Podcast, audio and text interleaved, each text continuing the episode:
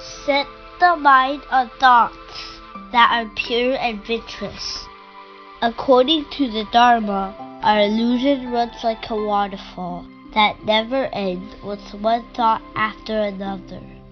Buddhist practice teaches us how to be in control of the mind and how to set the mind on thoughts that are pure and virtuous.